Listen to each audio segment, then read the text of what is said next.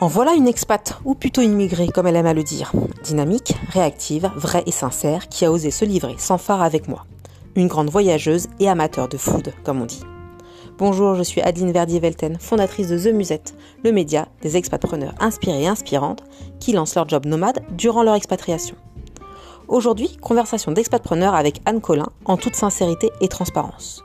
On y parle d'entrepreneuriat, toujours, de séparation, comment le gérer à l'étranger, du regard des autres, d'opportunités, et de ne pas voir les mauvaises expériences comme des échecs, mais comme des leçons pour mieux faire par la suite. Anne vit à Lisbonne, mais c'est sur les toits de la Fondation Vuitton à Paris que nous nous sommes rencontrés. Bonne écoute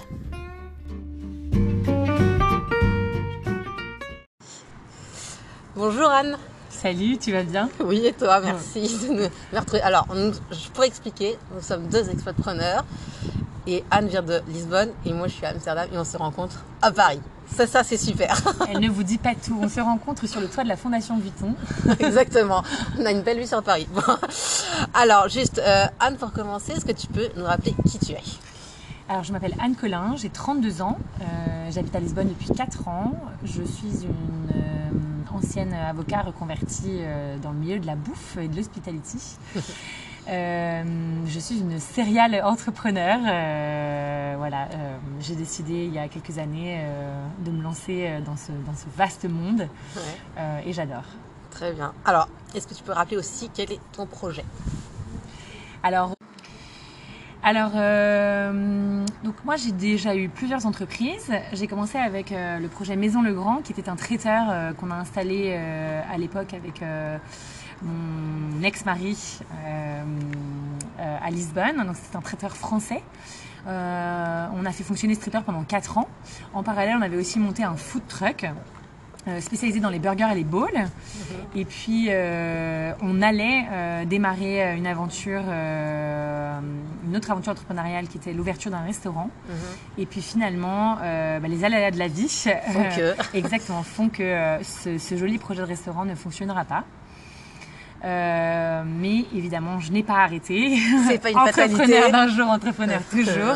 voilà. Et euh, donc, malgré une période de grands bouleversements que je vis en ce moment même, donc euh, parce que c'est assez récent, cette rupture date de mars, mhm.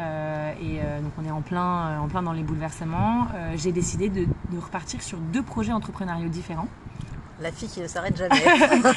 un que je monte personnellement, donc c'est une agence événementielle basée à Lisbonne. Ouais. Donc je suis euh, travel et wedding planner. Ouais.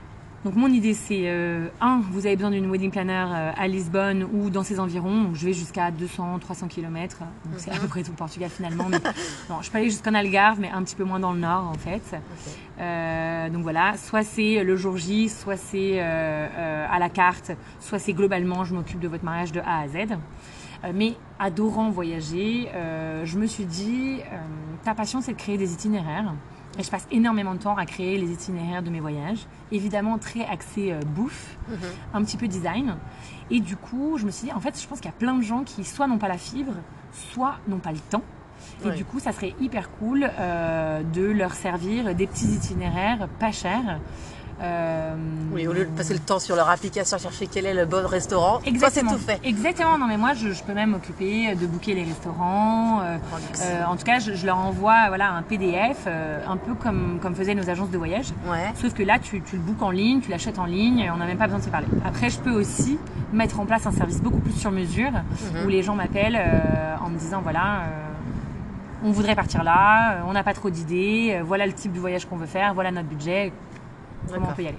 Et ça, ce premier projet, il a un nom alors ce premier projet, pour le moment en tout cas, s'appelle Miss Anne C, donc Anne ah Colin. Donc je suis repartie euh, sur mon nom de, de jeune fille, euh, ouais exactement évidemment. Euh, je pense que c'était aussi, j'avais envie d'asseoir mon identité mm. et, et, que ça reste assez girly. Je sais pas pourquoi, mais mm-hmm. voilà, je trouvais que Miss Anne C, c'était assez marrant. Et puis repartir à zéro, c'est pas du tout, voilà. Justement, tu montres que c'est pas une fatalité. Non, c'est pas une fatalité. De toute façon, j'avais pas le choix. Et euh, un, je ne me vois pas du tout devenir euh, salarié. Et deux, bah, il fallait bien que je continue à avancer, euh, mm. à gagner des sous, évidemment. Mm, mm, hein, c'est pas facile.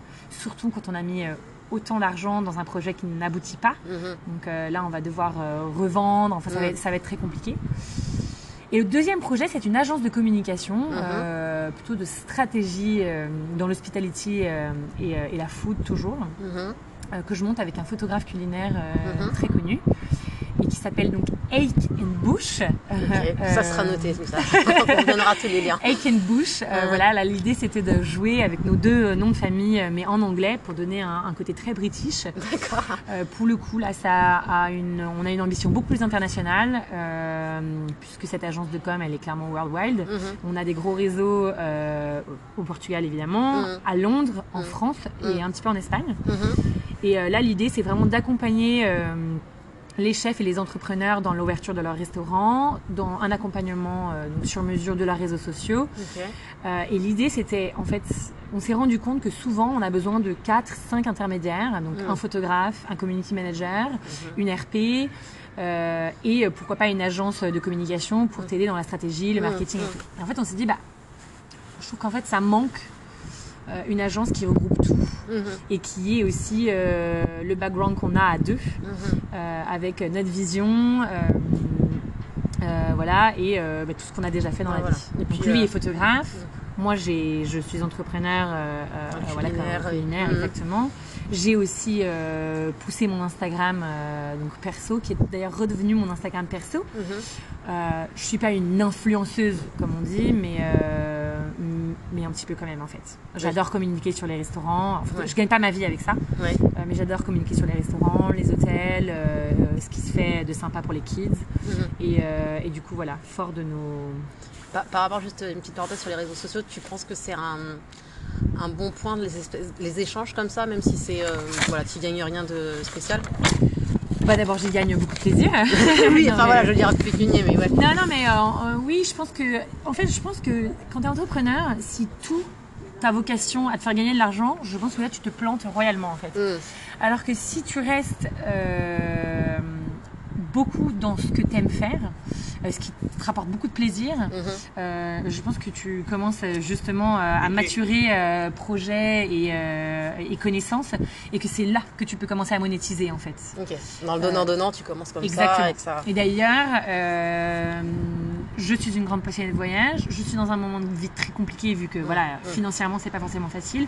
Mais néanmoins, moi j'ai décidé d'investir sur moi en fait mhm. et d'investir sur les boîtes que je suis en train de remonter. Et du coup, bah, c'est vrai que j'ai un peu parcouru l'Europe ces derniers mois. Mhm. Un, parce que j'avais besoin de prendre l'air, mm. mais deux, parce que sans risque et sans investissement, bah, on n'a rien en fait. C'est ça, moi je suis tout à fait d'accord. C'est bien parce que tu as, hyper confiance en toi. Pas du tout. Mais si, mais continue, je crois. en revanche, j'arrive bien à montrer que j'ai confiance en moi. Non, mais c'est bien, c'est bien. Euh, est-ce que tu peux me dire comment a réagi le marché professionnel et aussi ton entourage proche par rapport à tes projets? Euh, je pense que les premières fois, ils ont trouvé que c'était euh, assez couillu euh, quand on est parti s'installer au Portugal pour monter un traiteur. À la fois, on était à la fin d'un voyage, donc voilà, on était dans, une espèce de spirale d'adrénaline extraordinaire. Mhm. on n'était pas encore parents, on allait devenir, mais mhm. voilà, donc on, on, travaillait comme des fous furieux et on avait, on avait vraiment envie de réussir. Euh, donc euh, ils nous ont euh, soutenus, mhm. mais ils ont regardé ça avec distance, voilà, en nous prenant peut-être un peu pour des fous, je pense. Aujourd'hui, bah, je pense qu'en fait ils n'ont pas le choix de se dire que c'est comme ça. en tout cas, moi je laisse pas le choix. Mhm. donc bah, aujourd'hui ils me font confiance en fait.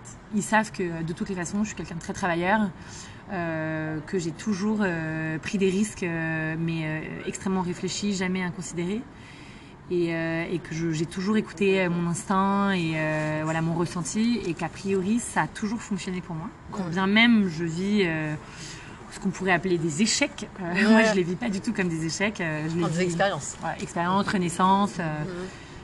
Donc non, je pense que là j'ai atteint une certaine maturité entrepreneuriale, on dira. Ok. De toute façon, je sais que pour arriver là où tu veux. Ouais, bah faut se planter en fait.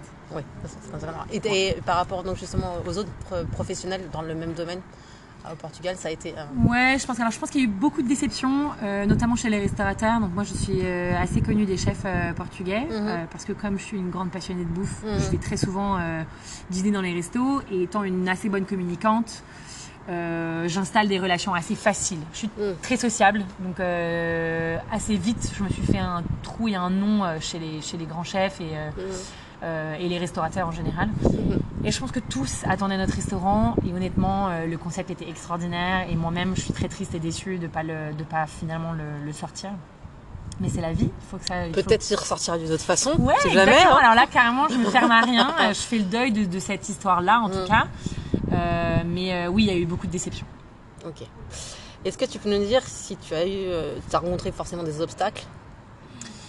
Euh, alors, si on bah, parle des nouveaux projets, peut-être encore un petit peu jeune, je sais pas. Oui, alors les nouveaux projets, euh, non, pour le moment, les nouveaux projets, j'ai pas d'obstacles. Je me sens même plus à l'aise. Mhm.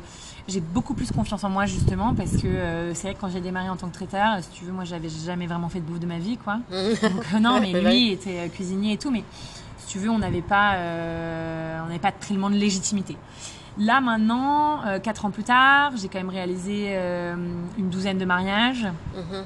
à la fois en traiteur et à la fois en wedding planner. Mhm. Euh, je voyage depuis que j'ai 8 ans, quasiment tous les ans. J'ai fait beaucoup de voyages. J'en ai organisé moi-même mhm. beaucoup. Un an de tour du monde. à l'époque, notre voyage de noces d'un mois. et là, dernièrement, voilà, des, voyages que j'ai fait aux États-Unis où je, littéralement, hein, c'est jour par jour. je, décortique exactement, je décortique tous les programmes mhm. euh, par, les, par quartier et tout. Donc je pense que maintenant j'ai atteint une légitimité et je me sens beaucoup plus à l'aise. Mhm. Et du coup dans la com c'est pareil. Je pense que clairement c'est pas mes milieux. Mhm. Je n'ai jamais appris la com. Je pense que de toute façon ça s'apprend en communiquant. Voilà c'est ça. Après euh, le marketing, la stratégie, ça répond un petit peu à des choses assez basiques que tu peux rattraper. Je lis beaucoup de bouquins, euh, donc ça c'est pas pas un problème. Mais oui je dirais que je me sens plus à l'aise. D'accord. Je me sens euh, justement euh, plus confiante. Je pense que euh, là, j'arrive avec une plus grosse légitimité. D'accord.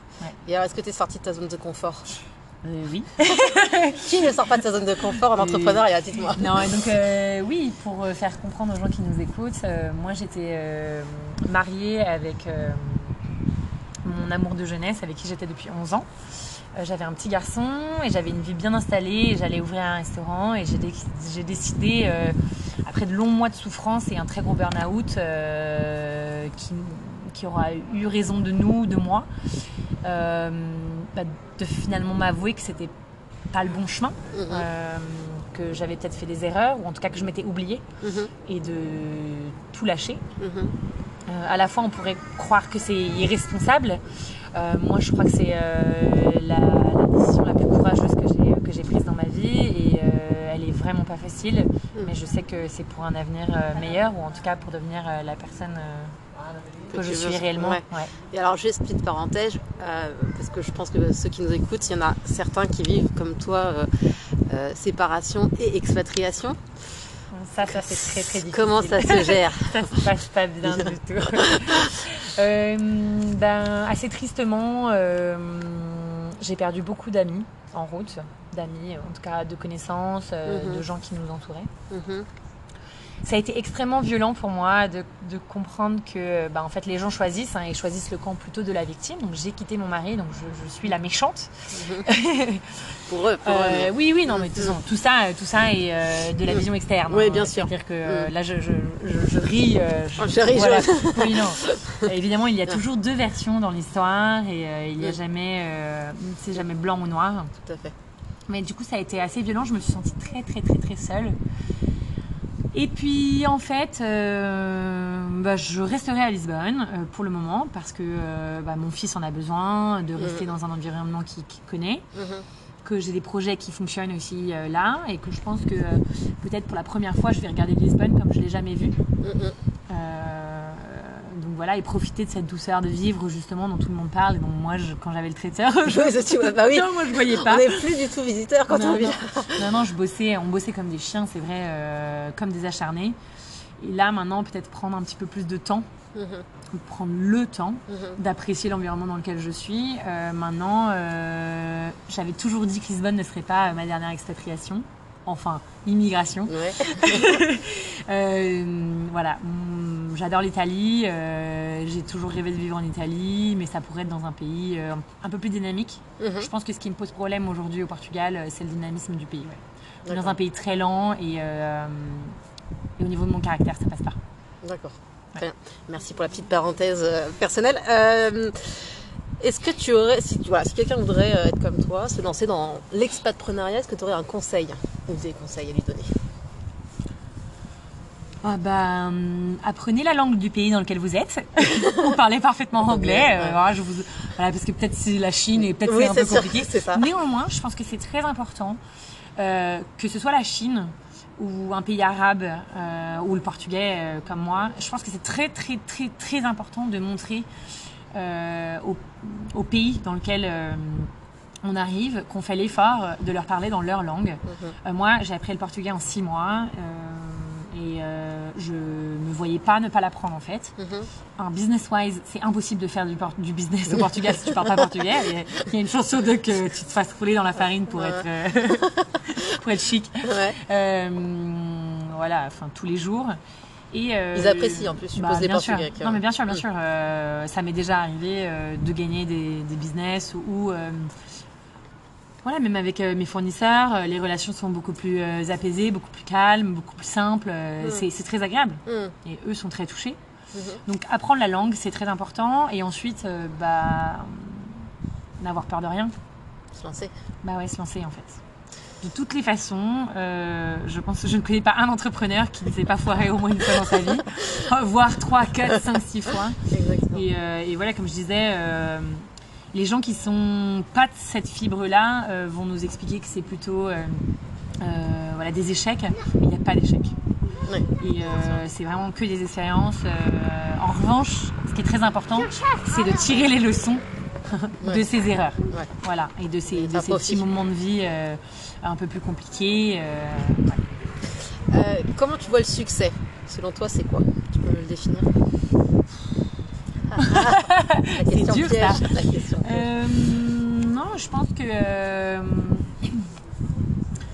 avoir du succès, c'est euh, réussir dans le domaine, dans le domaine d'activité qui nous fait vibrer tous les matins.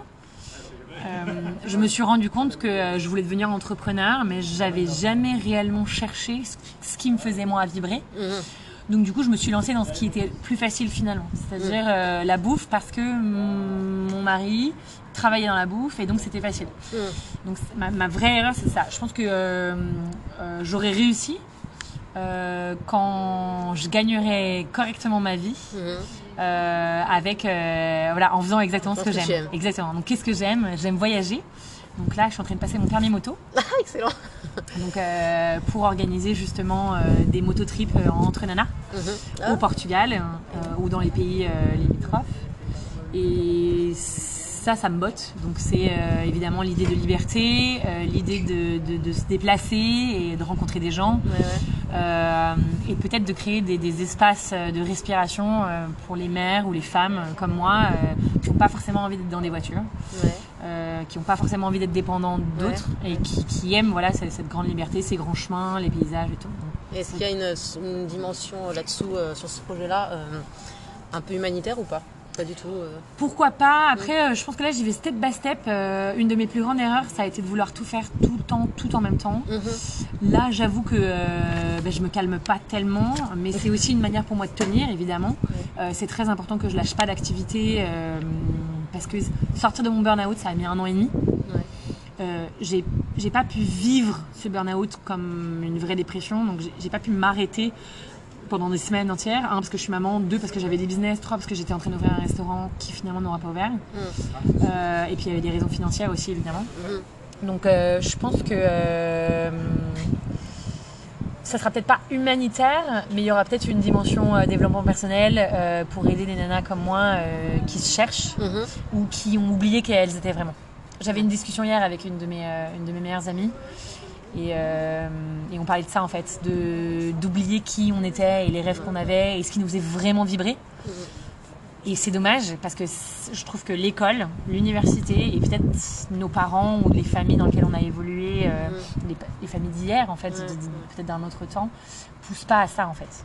Donc on mise plutôt sur euh, fais une grosse école, fais une bonne école, fais des longues études, au lieu de prendre tes qualités tes meilleures caractéristiques, euh, c'est ce qui te définit le plus au plus profond de toi, ce qui, ce qui mmh. tu vois, expérimente et ouais, et pousse-le. Ouais. D'accord, c'est bien. Beau projet, un, autre projet. euh, bah, ça va un peu avec le voyage quand même. Oui, oui, bon. Euh, as-tu une vision de on va dire tes deux projets à 3 ans, 5 ans? Alors oui, clairement mon agence d'événementiel, je pense que c'est histoire pour moi de faire un peu le pont entre ces deux activités que j'ai eues, que je suis en train d'avoir. et puis je trouve que c'est assez intéressant l'événementiel parce qu'il faut être extrêmement organisé, ce que j'étais pas forcément, ce que j'apprends à faire. Ouais, ouais, ouais. Ce que j'apprends à faire, donc petit à petit, là, je suis en train de retravailler sur tout mon back office justement, ce que j'avais jamais fait, tout mon listing client, euh, toutes mes listes prestataires et tout. Et euh, enfin, je prends même du plaisir à, retravailler mon back office. Donc j'aime bien euh, cette idée de garder la partie événementielle pour justement continuer à, à vraiment pousser ça. je sais pas si elle aura une grande à durer, exactement, j'en sais rien. Peut-être, pourquoi pas, hein, voilà. toujours me ferme à rien. Après l'autre, euh, bah, notre idée c'est d'avoir un, un, portfolio euh, de chefs, mais pas que. On va on commencer dans l'hospitalité, donc euh, ça va être chef et hôtel, mhm. mais pourquoi pas des céramistes, des designers, d'art de, la table. et l'idée c'est vraiment d'accompagner les gens en leur proposant un service haut de gamme et complet bon, après, je vais pas te mentir, euh, pourquoi pas devenir une grande agence de com pour vendre plus tard. Enfin voilà, clairement. Euh, Tant mieux, il faut voir loin. Ma vie n'est pas finie du tout. non, elle fait que, elle fait que commencer. Exactement. Euh, tout à l'heure, donc tu disais que tu étais immigrée, ce qui est vrai. Hein, mais que penses-tu du regard des autres justement sur ce statut? Bah, je pense que ce qui est compliqué, c'est que quand on vient de milieux comme le mien, donc plutôt, euh, plutôt facile, aisé et euh, parisien, et qu'on part dans un autre pays, en plus le Portugal qui offrait quand même énormément d'avantages fiscaux, clairement, moi les gens pensaient que j'avais le statut des... Euh, le statut des, donc des, retraités, donc pas d'impôt pendant 10 ans. Non, non, non. mais je pense que malheureusement, le statut d'expat, c'est un statut un peu facile où voilà, les gens euh, pensent que les expats euh, sont des gens qui ne payent pas l'école de leurs enfants, qui ne payent pas leurs appartements, qui sont payés euh, dans le pays d'où ils viennent. Mhm. là-bas, donc qui ont beaucoup d'argent et, finalement un travail sympathique sur place avec tous les avantages. Aucun inconvénient, tous les avantages. Bon, moi je suis complètement immigrée. J'ai tous les inconvénients et quasiment aucun avantage. Mais voilà, je pense que c'est important de noter la différence. Euh, je ne suis pas arrivée dans un pays parce que j'avais un poste euh, local. Je suis arrivée dans un pays parce qu'à un moment donné, j'ai cru euh, que ça allait être un tremplin intéressant dans ma vie d'entrepreneur. Aussi parce que plus que française, je me considère clairement citoyenne du monde. Mhm. J'avoue, j'ai une grande passion pour les rencontres, les voyages. Euh, voilà, les pays, les langues. Je, suis en train d'apprendre l'italien en ce moment. Ouais, mais parce que j'adore cette langue, j'ai toujours eu envie et en fait je me suis dit, bah. Pourquoi pas? Pourquoi pas, Pourquoi pas le faire? Qu'est-ce qui nous arrêterait? Bah ouais, Et du coup, mon petit garçon qui parle déjà trois langues est lui aussi en train de répéter tous mes petits mots en italien, donc c'est très très drôle. C'est très bien de le Exactement. Euh, donc voilà, pas de limite, mais euh, je pense que voilà, les gens ont un regard un peu de simpliste euh, et, qui, qui colle pas du tout à la réalité. Donc ça peut être extrêmement difficile. Et puis quand on est loin, malheureusement, c'est un peu loin des yeux, loin du cœur. Et particulièrement quand on est comme moi, très présente sur les réseaux sociaux. Euh, bah, ma famille ou mes amis euh, en France ou même à Lisbonne, bah, ils se disent bah, tout va bien, elle a l'air de s'éclater. Et donc en fait, on en perd des amis comme ça. Hein. Ouais. ouais. Je suis d'accord. Et pas besoin de prendre des nouvelles parce que de toute façon, je sais déjà tout ce qui s'est passé dans sa vie. C'est ça. Euh, Un peu le revers de la médaille. Les gens ne comprennent pas. Mais c'est pour ça aussi que euh, je pense que mon burn-out est arrivé, c'est qu'il y a eu, en fait, il y a eu une telle distorsion entre ma réalité et la réalité que je voulais bien montrer, parce qu'il fallait que je pousse les business, que bah je pousse et puis ben voilà, si je lâchais publiquement, euh, c'est sûr que tout s'écroulait quoi. Il faut bien se reconnaître, hein, faut bien. Bon, j'ai quand même, j'ai fini par lâcher prise et tout faire, tout faire s'écrouler et c'est pour le mieux. Mm. Euh, et là aujourd'hui, je commence à parler. Euh, du coup voilà, j'ai repris mon compte comme un compte perso public. Mm-hmm. Euh, où j'ai une dimension beaucoup plus développement personnel. Mhm. Donc je garde toujours euh, ce côté communication sur les restaurants, les, mhm. mes, mes, petits tips et tout, mais, euh, mais maintenant je parle de choses qui me tiennent à cœur, mhm. jusqu'à temps que je retrouve mon tempo en fait. Parce que parce que ça a été très difficile pour moi de tout lâcher, de cacher pendant. J'ai quand même caché pendant sept mois qu'on était séparés parce que je voulais mettre un petit peu de, de pudeur sur ça. Et aujourd'hui d'expliquer et à la fois de toujours continuer cette petite pudeur et à la fois de revenir quoi. Euh, je l'expliquais dernièrement. En fait, j'ai quand même besoin de prendre du temps pour savoir euh, de quoi j'ai envie de parler. Ouais, normal. Et justement, de, de ça, là, tu, tu, en tires des valeurs Tu t'es découverte des, des, valeurs sur toi, des, des forces, des qualités? Euh, Ouais, bah moi je me suis découverte, euh, oui, qui, qui, je suis en réalité, mais j'ai découvert que j'avais quand même une, une, assez grande résilience, mm. euh, bon, une très grande capacité d'adaptation, ça, ça je le savais déjà. Mais euh, ça va rebondir aussi. je suis très courageuse, je pense. Mm. ça, je pense qu'on me l'a beaucoup répété. J'avais peut-être pas notion, mm. euh, mais euh, mais voilà. Donc ça, c'est oui, par exemple, très mm-hmm. courageuse. Et c'est déjà pas mal. Ouais, c'est déjà bien. tout le monde ne fait pas ça. Est-ce que tu peux me parler un peu des différences culturelles de ton pays par rapport à est-ce que tu remarques des différences culturelles? Attends, je peux refaire une petite pause euh, On reposera la question. Oui. Pour en revenir à la question précédente, j'ai aussi découvert que j'avais euh, plein de peurs. Ouais. Euh, sur lesquelles il fallait absolument que je travaille et plein de choses très ancrées depuis très longtemps. Mhm. donc dans tout ce processus pour aller mieux, j'ai été suivie par des psys, mais aussi des acupuncteurs, mhm. divers thérapeutes.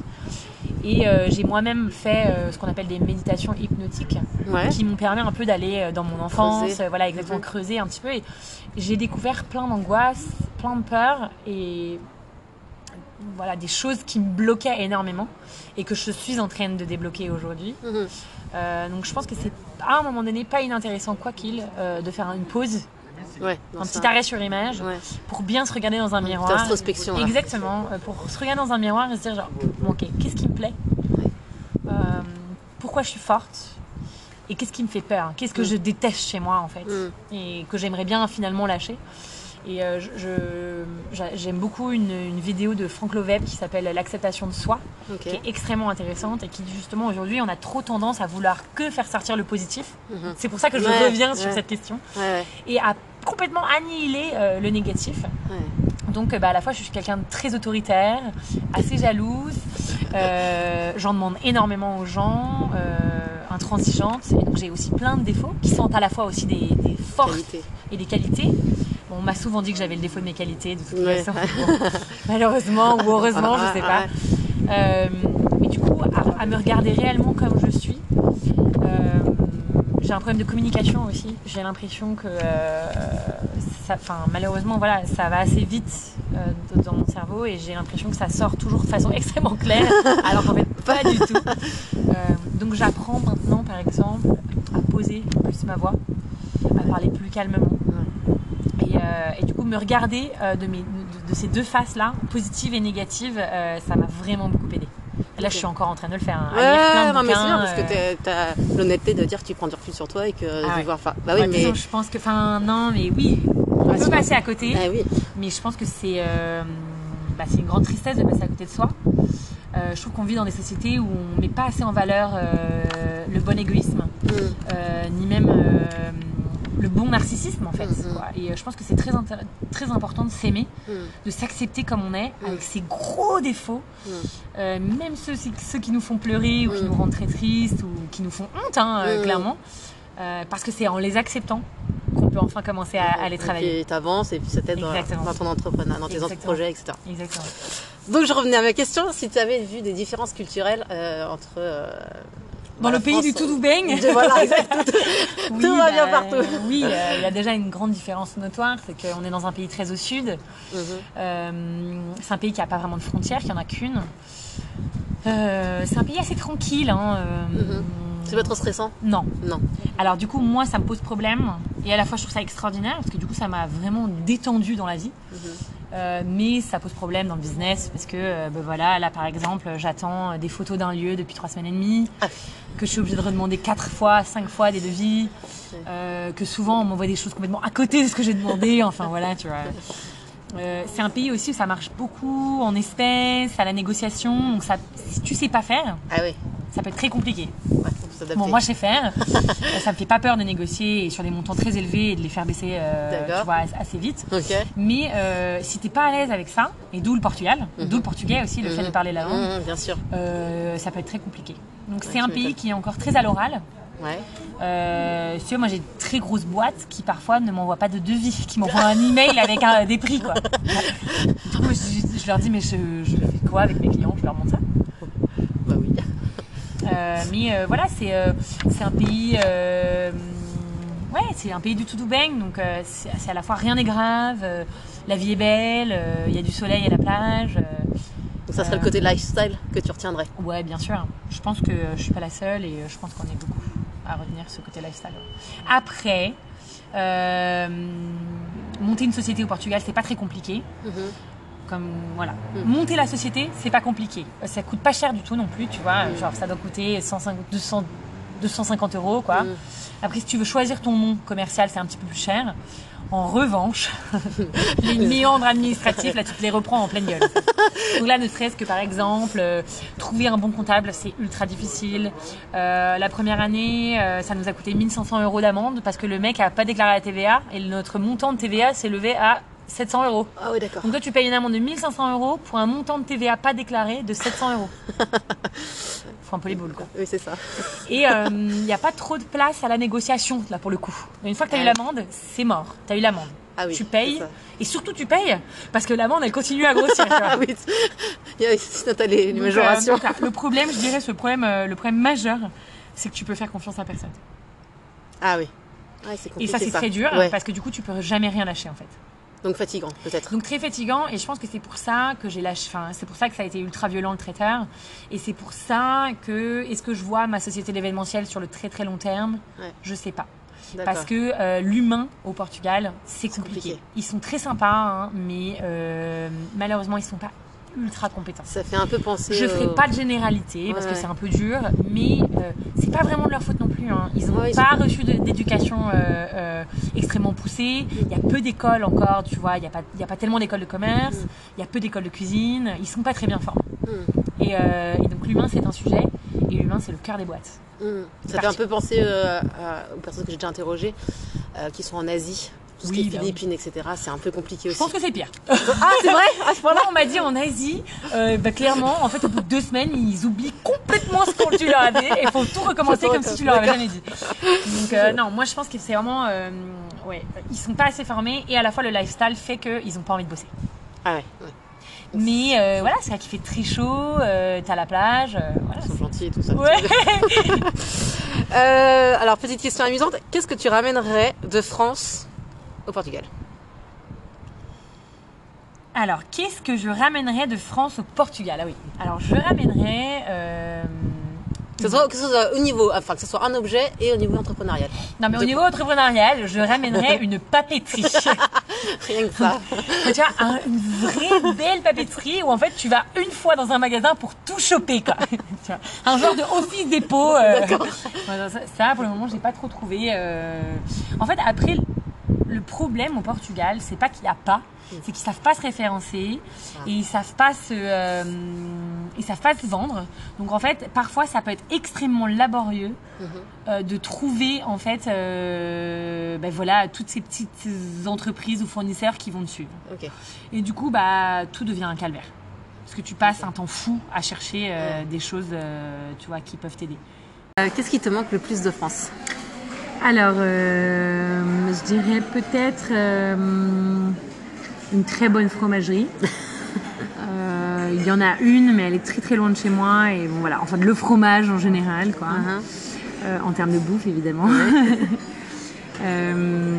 et sinon, ce qui me manque le plus, c'est une ville où il y a plein de restos différents et plus d'activités culturelles.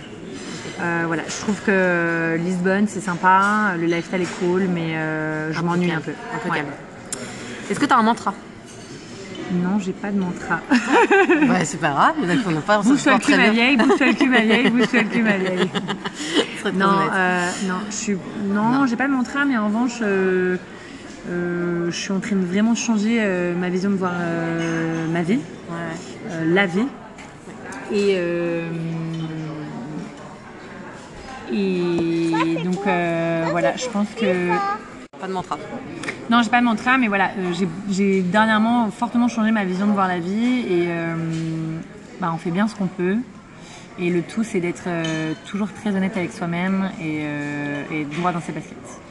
Euh, donc euh, pas de mantra, mais je suis de plus en plus euh, dans la bienveillance. je sais que ce mot est de plus en plus galvaudé, mais néanmoins c'est un vrai travail quotidiennement de se demander si l'action qu'on va faire, elle va avoir des répercussions négatives ou néfastes sur les gens qui nous entourent. pendant très longtemps, j'ai agi sans réellement penser aux conséquences, et ça n'a pas rapporté que des jolies choses. Et ça m'a même moi fait euh, voilà, beaucoup de mal. Et, euh, aujourd'hui, je me pose toujours la question de savoir si c'est la meilleure décision euh, ou s'il n'y a pas une autre manière un petit peu plus soft ou sympa de le faire. Très honnête. Et pour finir, est-ce que tu aurais trois mots pour définir The Musette? The Musette. Oh là, c'est dur, dis donc, la, la question, piège. bah, un projet entrepreneurial sur les entrepreneurs qui, en trois mots, avec la meuf s'est complètement plantée. Oui, bah, il faut qu'on vous dise qu'on a invité mon petit garçon Archibald, qui se demande pourquoi il a une cuillère en argent dans les mains. Justement, parce que. j'ai fait une petite pause. Donc, est-ce que tu as trois mots pour définir les musettes Je sais pas si j'en trouverai trois, mais. Alors, c'est un média. Euh, entrepreneuriat et euh, voyage. Mhm. puisqu'il vous fera voyager euh, au gré euh, des entrepreneurs euh, du monde entier. Quelle interview. Merci Anne pour ta, ton interview et d'avoir été aussi honnête et franche dans cette interview, c'était super. Bah, merci à toi. J'étais ravie de, de, parler de toutes ces choses qui me tiennent vraiment à cœur et d'échanger sur le sujet. Et comme quoi, même s'il y a des difficultés en expatriation, on y arrive très bien. Non, mais il faut rien lâcher, ouais. Non, non, rien lâcher. Super. Merci Anne. À bientôt. Merci, à bientôt.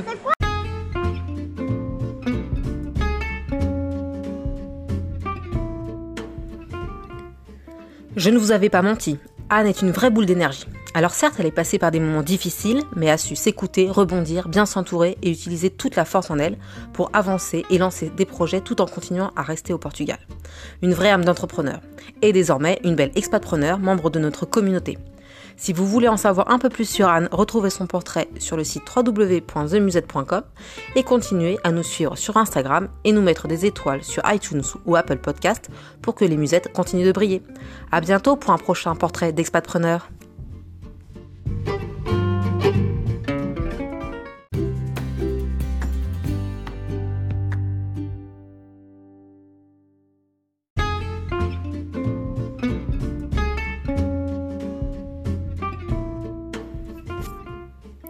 Partir en expatriation et vouloir aider les autres.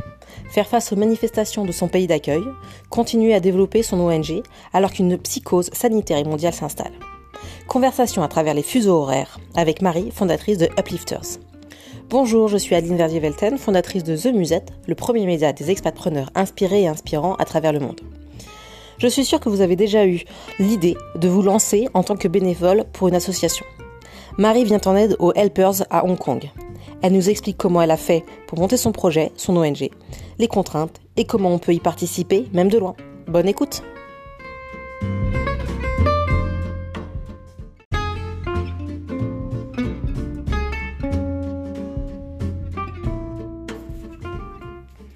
Marie est un bel exemple de sortie de zone de confort. Et oui, organiser une campagne de crowdfunding, aller toquer à chaque porte, faire vivre son association pour venir en aide aux femmes les plus démunies qui se mettent au service des autres auprès de grands sacrifices. J'espère que vous avez aimé écouter notre petite conversation. Je vous rappelle que si vous souhaitez aider d'une façon ou d'une autre Marie et son ONG, allez sur son site uplifters-edu.org, rubrique Get Involved. Retrouverez son portrait aussi sur notre site www.themusette.com et partagez son podcast et mettez des étoiles sur Spotify ou Apple Podcast pour continuer à faire briller ses projets. À bientôt pour un prochain portrait d'expatpreneur.